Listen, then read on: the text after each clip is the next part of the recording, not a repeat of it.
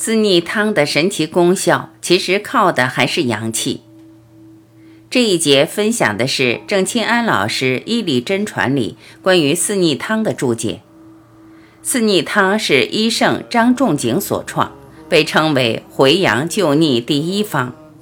所谓的四肢厥逆，就是在人将要死的时候出现的手冷过肘，足冷过膝，手肘以下全是凉的。膝盖以下的腿脚都冰凉，这种情况就是九死一生，危在旦夕。四逆汤就是这个时候用的，针对手冷过肘、足冷过膝、爪甲青黑等问题。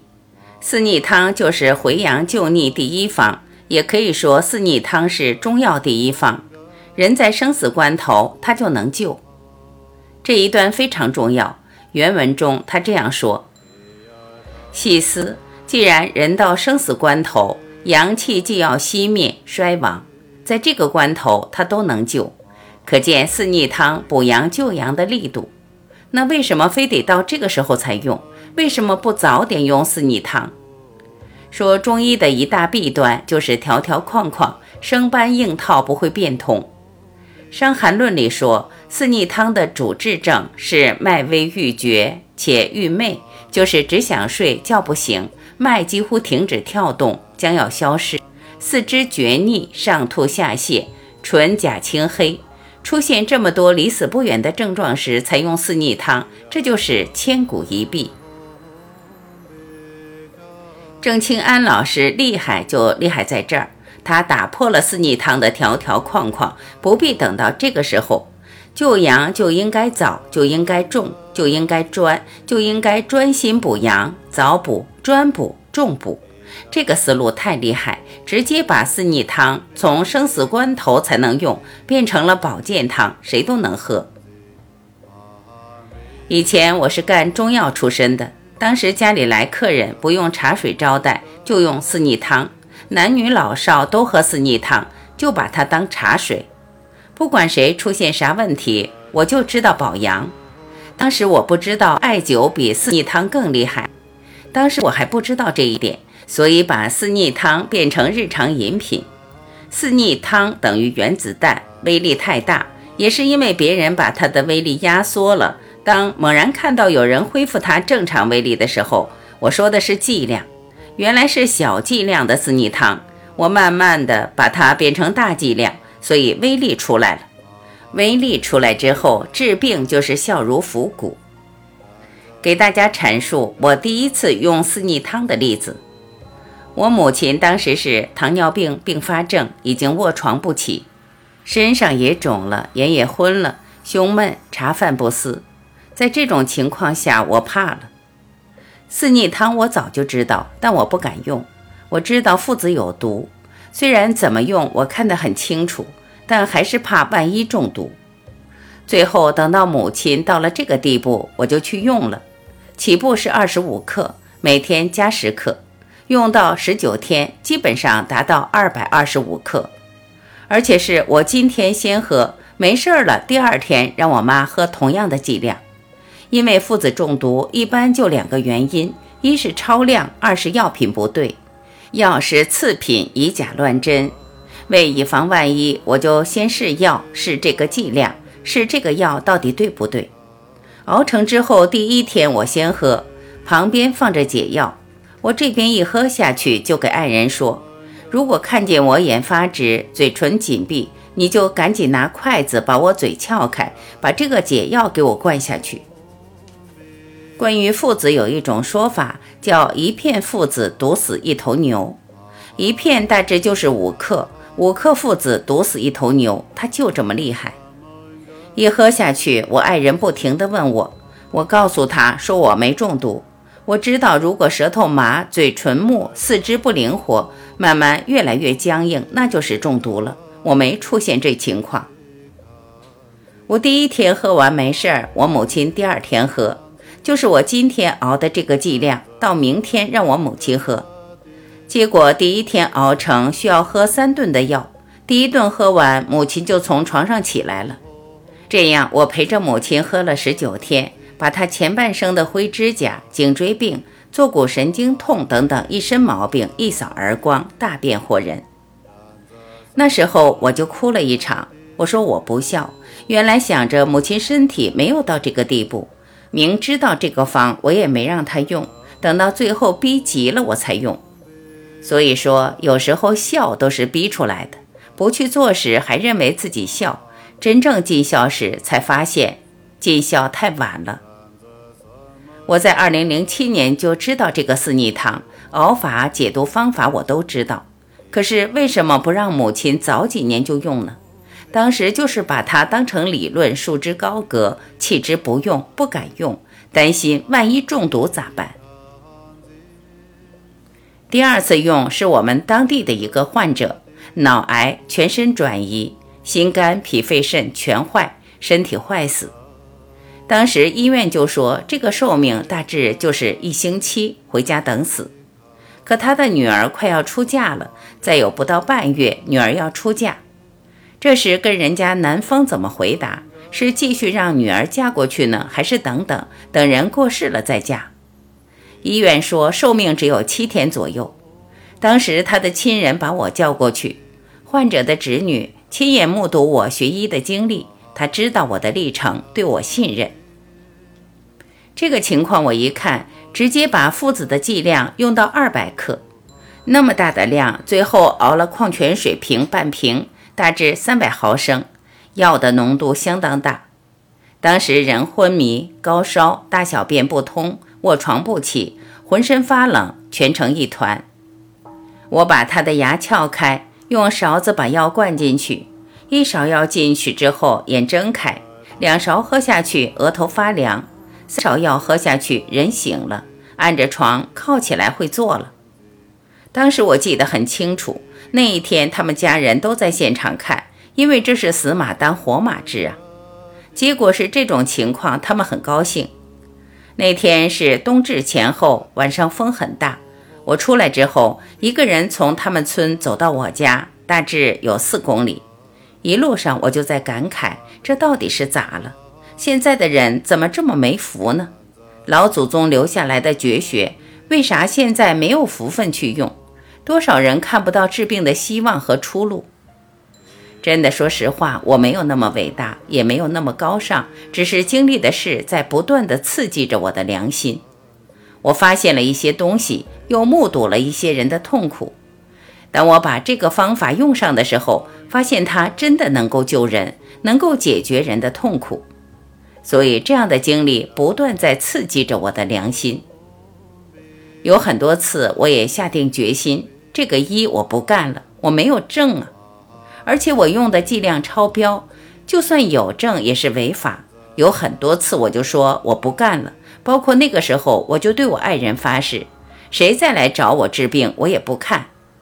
我爱人说做不到咋办？我说做不到是狗，我信誓旦旦。可第二天回来，爱人说：“你咋又这样？”我说：“那我是狗，我头歪着。我知道爱人为我操心，我就说我经常说话不算话。可真正遇到病人，看着人家那种痛苦，看着家人充满期待的眼神，我真讲不出来。说你走吧，我张不开这嘴。最多的时候，一个月接了七个癌症患者：乳腺癌、子宫癌、胃癌、大肠癌。”那个月我的头发就掉成这样了，早上起来枕头上都是头发，一摸就掉下来一缕一缕的，压力太大。就那一个月，我成秃顶了。所以我后来曾经说过，如果我掉一根头发能救一个家庭，我宁愿把头发掉完。后来很幸运，我真的下定决心，说中医药这一行不能干，必须要收手。所以我在二零一三年年底就下决心不再给人看病，隐居消失，就在家里种地、带孩子、盖房子，啥都干。在农村去扫草木灰，用草木灰种菜。我种的西红柿一个将近两斤，我不怕吃苦，让我干啥都能干成，甚至当个包工头盖房子，我也能盖好。我家的房子，周围朋友的房子都是我设计、我盖的。那年休整的时候，大中午我穿个短裤去推大粪，邻居的粪池满了，我去推，把西红柿、菠菜全部浇浇，之后再用水一浇，菜长得看着就喜人。从一三年后半年一直到一五年年底，我休整了将近两年，之后才真正再出来。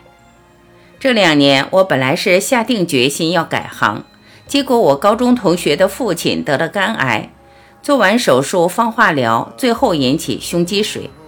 他找我探讨怎么用一个保守的方法化掉胸积水，我给他推荐了江苏名医朱良春。我知道他擅长这个，但是药方开出来之后，这个药我亲自把握，药不合格不行。我亲自去给他配这个药，然后看着熬。重大疾病患者出现的腹积水和胸积水是世界难题，一般到这时候弄不好就是恶化。我从朱良春先生这儿得到这个药方，回家我去配药。其实那时候我是有意把自己藏起来。不愿意陷那么深，一看这个方法，我说这个方法治不了大病，但没副作用，它也就是解表化水，但是它不生正气，可以采用这个方案。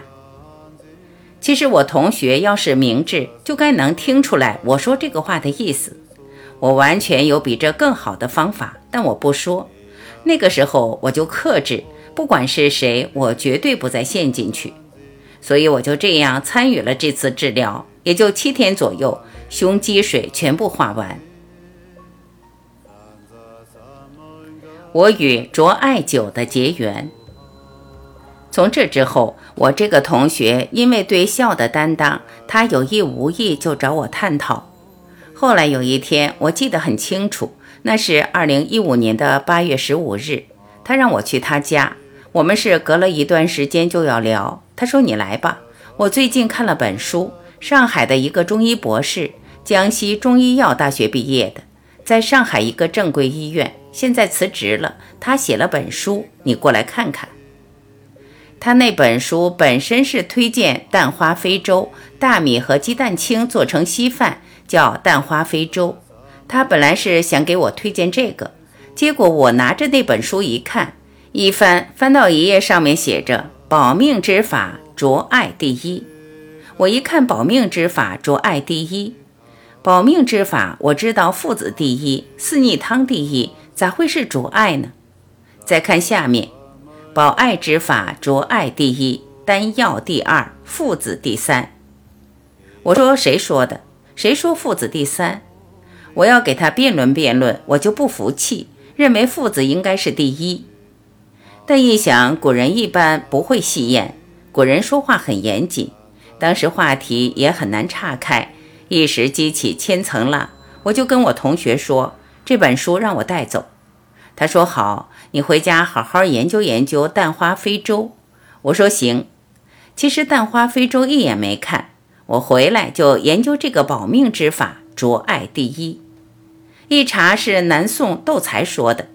在他的医著《扁鹊新书》中讲的，我就买了《扁鹊新书》。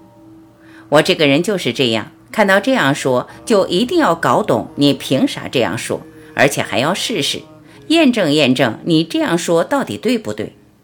这叫小马过河，自己走了才知道。我学理工科，学物理出身，就是这个特点，从来不轻信任何人，也不轻易说任何话。拿到《扁鹊新书》之后，首先看他讲的医理，医理讲得通，和郑清安老师的医理如出一辙，就是补阳，不断强调阳气的重要性，这是正道。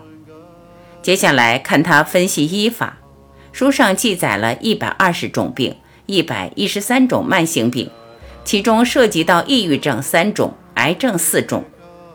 用了不到半天时间，我把这本书的思路看得很清楚。就是一鼓作气，整体把握。其中有一个病例是食道癌，因为我最关心食道癌。我爷爷就是四十多岁得的食道癌，然后手术放化疗去世。我爷爷去世的时候，我只有五岁，我父亲二十九岁，我父亲最小的弟弟九岁。之前一直接受现代教育，我还怕食道癌会有遗传。怕我父亲将来也是这个病，所以我对这个病一直比较关注。在古代没有食道癌这个名字，没有癌症这个名称。食道癌在中国古代被称为噎膈病，在农村也叫噎食病，就是吞咽困难。噎膈病对应现在的食道癌，也可以说是胃癌。窦才先生这样讲这个食道癌：噎膈者，肺寒也。作为世界难题的食道癌，竟然被窦才两个字概括，就是肺寒。讲清了食道癌的病因是肺寒。食道是一根管道，在两肺中间，肺变寒后，食道自然变细，进而产生了食道癌。那么食道癌怎么治？既然食道癌是肺寒引起的，那就想办法让肺变热。肺热了，两个肺叶中间夹着的管道也热了，热了之后自然就变粗了，食道癌也就好了，就是热胀冷缩。可现在说成胃癌、食道癌，把管子切了再化疗，这简直冤枉死了，千古奇冤。扁鹊新书写于宋朝，到现在一千年，两个字道破食道癌的秘密，就是肺寒。那天晚上，我就跑到我爷爷的坟上哭，我说：“爷爷呀，如果你能等到现在，或者现在活着得了食道癌，孙子能给你治。”那天晚上十二点多，我在我爷爷的坟上哭了半夜。从此我知道，我要把这扁鹊新书发扬光大。到这里，我认定了中医的精华就是抓住阳气，而阳气的落实，用四逆汤来实现不太现实，有药物使用限制，同时合格的附子也不是大家都能买得到。这时候，我遇到了扁鹊新书。让我用爱来执行扶阳的理念，而且古人已经有证明，扶阳第一，保命第一是爱，而不是父子。这一想，我从二零一三年到二零一五年这两年的休整，就是在等爱。从二零一五年开始，我就全心钻研艾灸技术。在此之前，虽然我的艾灸技术已经出现重大突破。但是不相信爱有那么厉害，所以就没下那么深的功夫。从二零一五年开始到现在，一直在做的就是改进艾灸技术和提升艾条质量这两件事。说实在话，这是最好的安排。如果不是发现爱，发现艾灸，我这一辈子要遗憾死了。我毕生钻研出来的郑清安老师的医学精华，眼睁睁把它废掉不用。这在我心中是终身遗憾。我遗憾倒是小事，如果因此影响了郑清安老师医学精华的传播，无法把《黄帝内经》的精华传播出去，那是众人的遗憾。二零一五年决定出来传播中医时，我心里面顾虑很多，因为我知道一旦出来，就要和重大疾病患者打交道。想起过去的经历，我触目惊心，心有余悸。最后，我去找一个老中医，人家快八十了。我去问他，我把我的心里话和对方说了。我说我掌握了一些古中医的方法，可是要出来干，顾虑太多了，缺乏安全感，也怕我的家庭受到影响，不想让家人跟着我操心。当时那个老中医跟我说了一句话：“孩子呀。”只要是对老百姓有好处的，你放开干吧，不用顾虑那么多。人在做，天在看，你不用怕，干吧。就这一段话，坚定了我的信心。到二零一六年，干了将近一年后，我开始做出调整，因为我发现把我累死也治不了多少病，一天最多治八个。那个时候是真忙。从早上六点到晚上将近八点半，还曾经从早上八点一直灸到晚上十二点半，累得我大便出血。因为做的时间太长，提着劲儿灸完之后吃不下睡不着，因为这个神藏不住了，太耗神。就是入这个状况以后回不来，心里装了太多太多的病情，回不来了。这个时候我才体会到，为啥古人把教育作为第一。为啥我们古代的六部尚书之首就是立教？皇帝、宰相为啥把教育放在第一位？这就是说，经常给你送鱼，不如教你打鱼的方法，就是这个意思。同样的道理，我整天给你治病，不如教给你怎么治病。所以，从二零一六年下半年开始，我出来讲课，而且既然要讲，就要让这个方法越来越简单，不能我会大家不会。所以，我就把中医的理论讲得越来越简单，越来越通俗，谁都能听懂。让落实中医的方法越来越简单，就这两个简单：理简单，法简单。后来我就越来越清楚，阳气无比重要，它是人的安身立命之本，是人的健康幸福之本。补阳气就要早补、重补、专补，死心塌地的补。除了阳气，别无他法，别无他想。脑子里面一天到晚装的就是阳气。我就是对阳气重视到无以复加的程度，人世间遇到的一切问题就从阳气入手。一千八百年前的东汉时期，医圣张仲景就完成了《伤寒论》，提出四逆汤。可是从东汉到郑清安老师，就是生搬硬套，人不到手冷过肘，足冷过膝，脉微欲绝，不能用四逆汤。这也是郑清安老师的厉害之处，他这叫千年一悟，一千多年他一个领悟。郑清安老师在《医理真传》中写：细思仔细想来，既然扶阳这么厉害，为什么不早用呢？就像你是好人，你要来救我，为什么不早来呢？为什么不多帮帮我呢？非得等到我半死不活的时候才救我？所以后来有人说我解决了那么多的世界难题，创造了医学奇迹。我说这是中医的耻辱，是人类的悲哀，因为中医本来如此。大家记住这句话：中医本来就很厉害，只是我们没见到，没有真正传承下来，让老百姓有福去接受，造成大家认为得病就得受罪，认为得病几乎就得家破人亡。认为得病就得把泪哭干，认为得病就是骨肉分离，让人背上了疾病的巨大阴影。可实际上，中医很厉害，比我们想象的要厉害。